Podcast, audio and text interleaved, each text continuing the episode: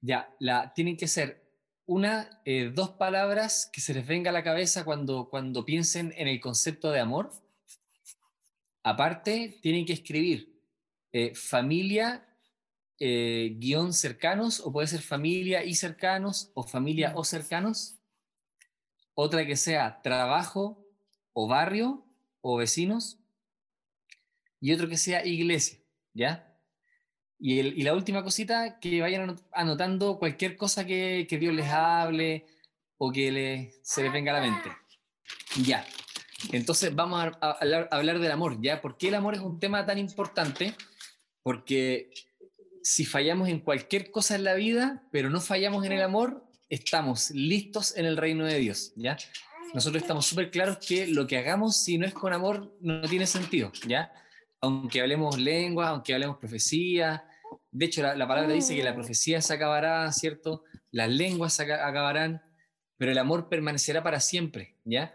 Porque el reino de Dios en esta tierra y en el futuro a nivel celestial se basa en el amor, ¿ya? Eh, tanto así que la palabra de Dios entera y la historia de Cristo, en particular de Cristo, que es toda la Biblia, se basa en el amor. Ya ese es el, ese, es ese, ese concepto del amor es la piedra angular de la relación de Dios con nosotros, ¿ya? Eh, este, lo que voy a compartir ahora está en parte basado en un estudio que vamos a subir más ratito en el grupo de Kainos, ya por si alguien lo quiere leer después más profundo, pero yo tomé un par de cositas que salían desde ahí, ¿ya? Eh, y antes de hablar del amor, me gustaría hablar de lo que no es el amor, ¿ya? ¿Qué cosas no son amor que confundimos generalmente con amor, ¿ya? El, el amor, nosotros sabemos que el amor es un concepto que está ultra manoseado, eh, y, es un punto de confusión para cualquiera que no sea hijo de Dios, ¿ya? Y muchas veces para los hijos de Dios también es un punto de confusión, ¿ya? Consideramos amor cosas que no son amor y hay cosas que no entendemos que es amor y es amor, ¿ya? Entonces me gustaría partir por algo muy clave que hemos escuchado, que el amor no es un sentimiento, ¿ya? El amor no es un sentimiento. ¿Y por qué lo digo? Porque si ustedes buscan en la RAE va a salir, ah, el amor es un sentimiento, pero el amor no es un sentimiento, ¿ya? Eh, ¿Y por qué este, este punto es clave, ¿ya? Porque cuando nosotros nuestras decisiones las basamos en lo que sentimos, nuestra vida fluctúa según nuestras emociones, ¿ya? Eh, y si mi relación de amor con mis padres, con mi pareja, con mis hermanos, con mi vecino, depende de mis emociones y depende de lo que yo siento, mis relaciones van a ser tan fluctuantes como mis emociones sean, ¿ya? Em, entonces, ¿por qué esto es clave? Porque si nosotros aprendemos a invertir la, la, situación, en vez de que mis emociones me lleven, lleven a mis decisiones arriba y al revés, que mis decisiones lleven mis emociones encima, nuestra vida se va a estabilizar, ¿ya? Eh, porque el amor no es un sentimiento, ¿ya? No es un sentimiento.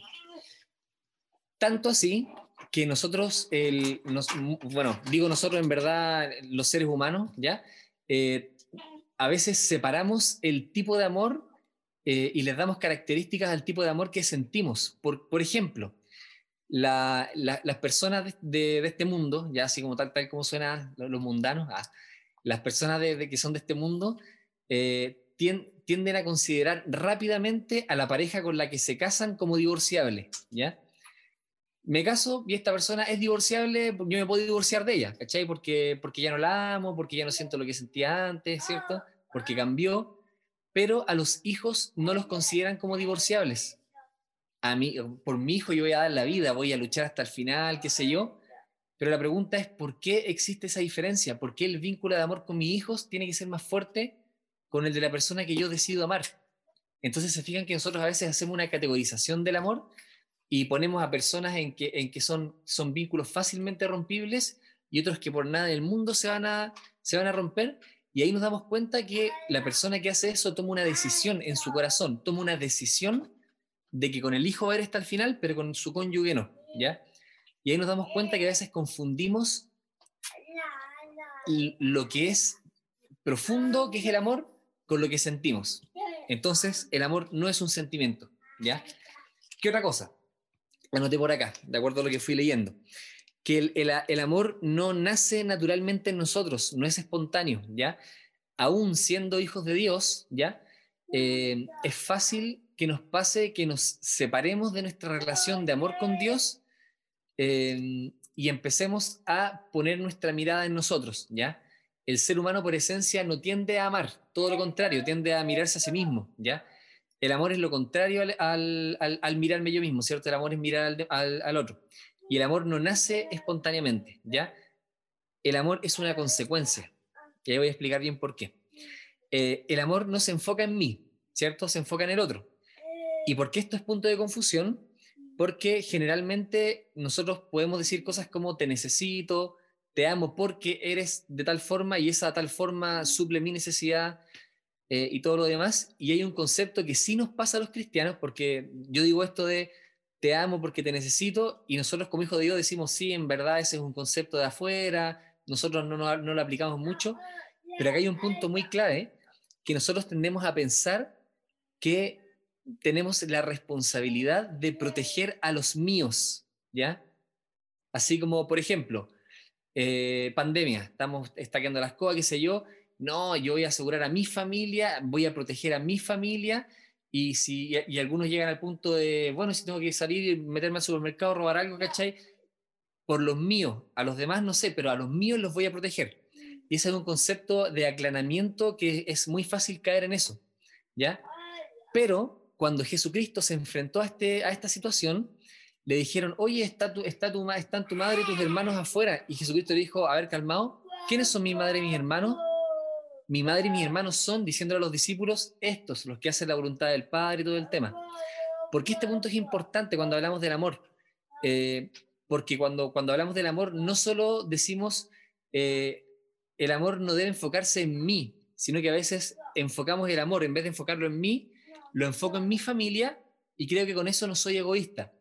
Pero eso hace que las personas que no tengan familia se terminen separando de los círculos de amor. Entonces, aquí está la población del mundo, aquí hay 1.500 personas que no tienen círculos cercanos y quedan separados de las burbujas de amor.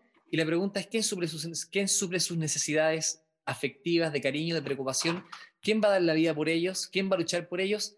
Nadie, porque esa visión de amor no es visión de reino, ¿ya? Esa visión de amor es visión de aclanamiento y esa visión generalmente excluye. Eh, eso sale en Mateo 12, por si acaso, el texto de Jesucristo. Y obviamente el amor no surge por química, ya no es por compatibilidad. El amor no es como que uno lo sienta más rico con una persona, como el, como el enamoramiento que todo el mundo conoce. El amor no se da por química, ¿ya? Em, uno decide amar, y eso es importante. Uno no, no, como cristiano, uno no decide a quién amar, sino que decide amar, ¿ya? Sería interesante de repente eh, hacer el ejercicio de aplicar estos conceptos en Jesucristo. Por ejemplo, ¿qué pasaría si Jesucristo, su amor, se basara, su amor por mí, se basara en lo que siente? ¿O qué pasaría, por ejemplo, si el amor de Jesucristo hacia mí dependiera de si siente química por mí? ¿Se fijan que uno se da cuenta que es heavy como, como, como se diferencia a veces el amor de Dios con el amor que nosotros como, no como cristianos, sino que como sociedad proponemos, es distinto. Ahora vamos a hablar de las características del amor, ¿ya? Muy cortito. Eh, el amor de partida es un mandamiento, ¿ya? En, Juan 13, 34 eh, dice, un nuevo mandamiento les doy, que se amen los unos a los otros como yo, con mi padre nos amamos y todos los demás. Entonces, eso quiere decir que el amor es intencionado, no es algo que se siente y algo que pasa cuando dejo de sentirlo. El amor es intencionado, requiere disciplina, eh, requiere una decisión, requiere una acción, ¿ya? Eh, entonces, el amor parte con una intención de amar a alguien, sienta algo rico por él o no, ¿ya? Pero el amor también es una consecuencia. Entonces, el amor no es solo que yo tengo que formarlo y trabajarlo, sino que el amor es un fruto del amor que Dios tiene por nosotros, ¿ya? En Juan 4 del 19 al 21 dice eh, que Él nos amó primero, ¿cierto? Y nosotros gracias a eso podemos amar. Entonces, si a veces nos pasa que no podemos amar a alguien y tenemos conflictos para amar a alguien, es muy posible que sea que nuestra relación con Dios esté siendo entorpecida, ¿ya? Esto no quita el amor de Dios que siente por nosotros, pero sí disminuye nuestra capacidad para amar, ¿ya? Eh, entonces, dicho esto, vayan pensando en donde pusieron la hoja, que pusieron eh, familia, cercanos, barrio, trabajo, iglesia, dos puntos en cada una. Si es que sienten que hay una persona en alguna de esas áreas que no la, no, no la podemos amar o sentimos que no estamos amándola, les voy a pedir que la escribamos de forma muy personal, obviamente, y de forma muy íntima ahí. Por ejemplo, si hay alguien de este grupo que yo eh, empiezo como a, pensar en la forma que estoy amando y digo, a esta persona no la amo y me doy cuenta y me cae la teja que a esta persona no la amo, pongámosla ahí, ¿ya? Si les pasa con alguien de su familia, pónganla ahí. Si les pasa con alguien de su trabajo, pónganlo ahí, ¿ya? Porque es muy fácil que nos pase que nos volvamos selectivos con nuestra forma de amar, ¿ya? Eh, Cristo no hace acepción de personas, ¿cierto? El amor de Cristo no se basa en, no se basa en, en cómo somos nosotros, sino que se basa en, en que necesitamos ser amados, ¿ya? Esa es una pequeña actividad, ¿ya? Eh, el amor de Dios también es un reflejo de nuestra obediencia, ¿ya? En Juan 14 dice, el que me ama guarda mis mandamientos, ¿ya? A veces me pasa con la Isa eso. La Isa me dice, yo digo algo y no lo hace, me desobedece o qué sé yo, pero hija, te dije esta cuestión, no, no, no. Y cuando, cuando cacha que me estoy molestando, me dice, papá, te amo. Y me dan ganas de decirle, oye, si mamá guarda mis mandamientos. ¿ah? Oye, si mamá, pero hazme caso y después dime que mamá, porque, ¿cachai? Porque la patuda empieza, parece que la, alguien por allá, por allá también. Entonces ahí uno se da cuenta que es como, pero ¿por qué me decís que mamá y si te dije que hiciera esto no lo hiciste, ¿cachai? Entonces al final, eh, extraigo muy, muy desde lo personal, ¿cachai? Tómenlo o déjenlo. Yo extraigo de repente como que Dios pudiera evaluar nuestra, nuestro amor hacia Él en base a si es que lo obedecemos o no lo obedecemos, ¿cachai? Eh, y, cuando, cuando hago, doble, hago de, hablo de obedecer, no me estoy volviendo legalista. ¿Por qué? ¿Por qué no me estoy volviendo legalista? No es que cumplamos los diez mandamientos y si no los cumplimos, si fallamos en uno, entonces no vamos a Dios. No, no es así. Porque cuando empezamos a hablar de la ley y nos basamos en la ley, yo les pregunto, ¿cuál es la ley? No una pregunta profunda, así como la ley será, no sé. No, a Cristo le dijeron, ¿cuál es, cuál es el gran mandamiento? ¿Y qué dijo Jesucristo? El gran mandamiento es, ¿acaso no es amarás a Dios con todo tu corazón, con todo tu ser, con toda tu alma? Y el segundo que también es importante, eh, amarás a tu prójimo, ¿cachai? Entonces la ley se resume en el amor. Es así de simple, ¿cachai? Incluso dice, después dice, eh, deja ver si pillo el, versículo exacto.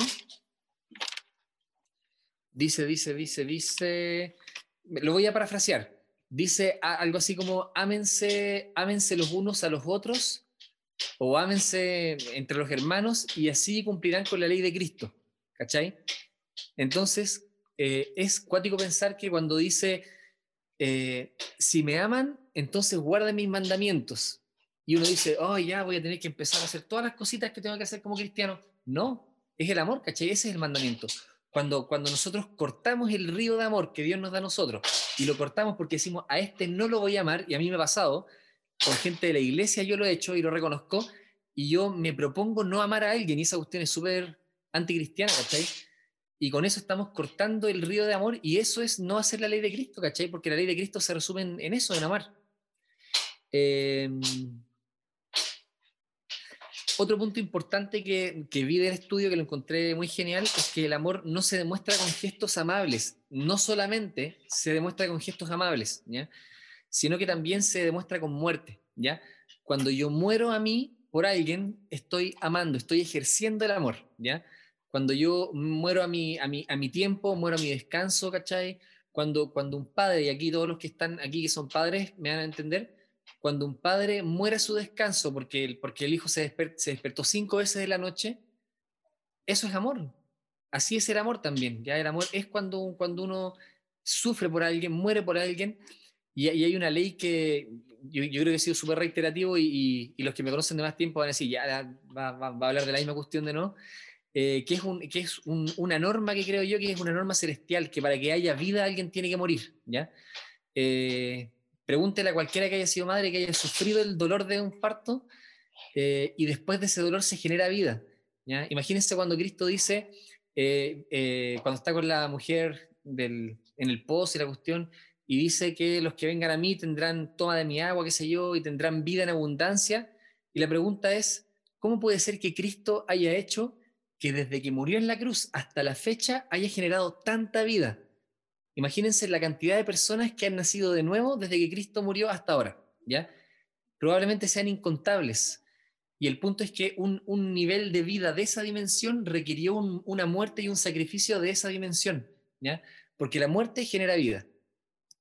Si nadie está dispuesto a morir, probablemente haya, haya, poca gente que logre vivir. La, muerte, la muerte de uno genera vidas de otros. Eh, de hecho, Romanos 5.8 dice, Dios muestra su amor en nosotros. ¿De qué forma? Que siendo aún pecadores, Cristo murió por nosotros. ¿ya? Así que esa es una forma de mostrar amor, chiquillos. Morir por alguien, morir a lo mío, morir es mostrar amor. La muerte genera bendición a mi alrededor. Entonces, si nosotros pensamos en el amor desde el punto de vista del deseo, nosotros podríamos pensar y confundirnos que la contraparte del amor es el odio, ¿ya? Pero eso desde el punto de vista bíblico es erróneo, ¿ya? ¿Por qué? Porque el amor no se mide por la intensidad sensorial que tengo yo de desear de bien a alguien. El odio sí. El amor se mide por la capacidad de despojarme a mí mismo por amor a otro, ¿ya? Entonces, si lo, miramos desde el punto de vista bíblico, lo contrario del amor no es el odio, sino que el egoísmo. ¿Ya? Brígido. Ese es un concepto que a veces nosotros tenemos en la cabeza. Uno dice amor, odio, así como cielo, no sé, día, noche, eh, este, este, amor, odio. Pero amor y lo contrario del amor real es el egoísmo. Todo para mí. Eh, y el punto importante, el que quería concluir, es que la única forma posible de ejercer el amor es en comunidad, ¿ya? El amor no se puede ejercer solo, no se puede, es imposible, ¿ya? Partiendo de la base que el amor es negarme a mí mismo por los demás, es imposible ejercer el amor estando solo, ¿cierto? La forma de ejercerlo es en comunidad y, y, gracias a Dios en estos tiempos de pandemia lo hemos visto nosotros, ya lo hemos visto, hemos visto, hemos podido amar también a nuestros hermanos en necesidad y es imposible ejercerlo solo. Em, igual esto es heavy porque hay mucha gente que cree que puede seguir a Dios, que puede seguir a Dios pero sin congregarse. Eh, y hay mucha gente que cree que uno puede ser como un llanero solitario del, del reino de Dios, pero es imposible. Si el amor es, es, es en iglesia. De hecho, fue, la, oración de Cristo antes de morirse, cuando le decía, quiero que ellos sean uno como tú y yo somos uno, y no solo pido por este, sino, sino por los que han de venir, era lo que estaba en el corazón de Cristo antes de morir, era unidad, y es imposible ejercer el amor si no estamos juntos. Eh, Gálatas 6 dice, otro, otra cosita que, dice, que es importante, que dice, ayúdense unos a otros a llevar sus cargas, y aquí, acá dice, y así cumplirán la ley de Cristo, que era el versículo que yo les había dicho antes. Eso está en Gálatas 6, por si acaso. Otro mandamiento importante que sale es, un mandamiento nuevo les doy, que se amen los unos a los otros. Entonces se, van dando cuenta que los mandamientos de Jesucristo, si uno analiza el sermón del monte entero, todo, todo se basa en amor. Que el hijo pródigo que vuelve, ¿cierto? Y que lo perdonan. La, mayoría, la gran mayoría de las enseñanzas de Cristo eran amor. ¿ya? Esa es la ley de Cristo. Si alguno se pone a pensar, ¿cuál será? El amor. Esa es la ley de Cristo. Em, incluso en Primera de Juan, después en la epístola, hacen una conclusión tremenda que dice, este es el mensaje que han oído desde el principio, así como, oye, si no les quedó claro, este es el mensaje que desde que empezaron su vida hasta ahora han oído, que nos amemos los unos a los otros, ¿ya? Ese es el gran mensaje. Em, entonces, les voy a dejar una pregunta retórica, ¿ya? De forma práctica, Em, ¿Cómo puedo mostrar mi amor a alguien de nuestra iglesia? Lo vamos a hacer local, ya no queremos salvar el mundo al tiro. ¿ya? Para eso está Cristo ah, y el Espíritu Santo y la iglesia. Eh, pero pensando en nuestra iglesia, de forma práctica, ¿cómo puedo mostrar, puedo mostrar mi amor a alguien de nuestra iglesia? Y eso lo amplía una pregunta. Si yo he decidido no amar a alguien de mi iglesia, ¿cómo puedo empezar a amarla a esa persona de forma práctica?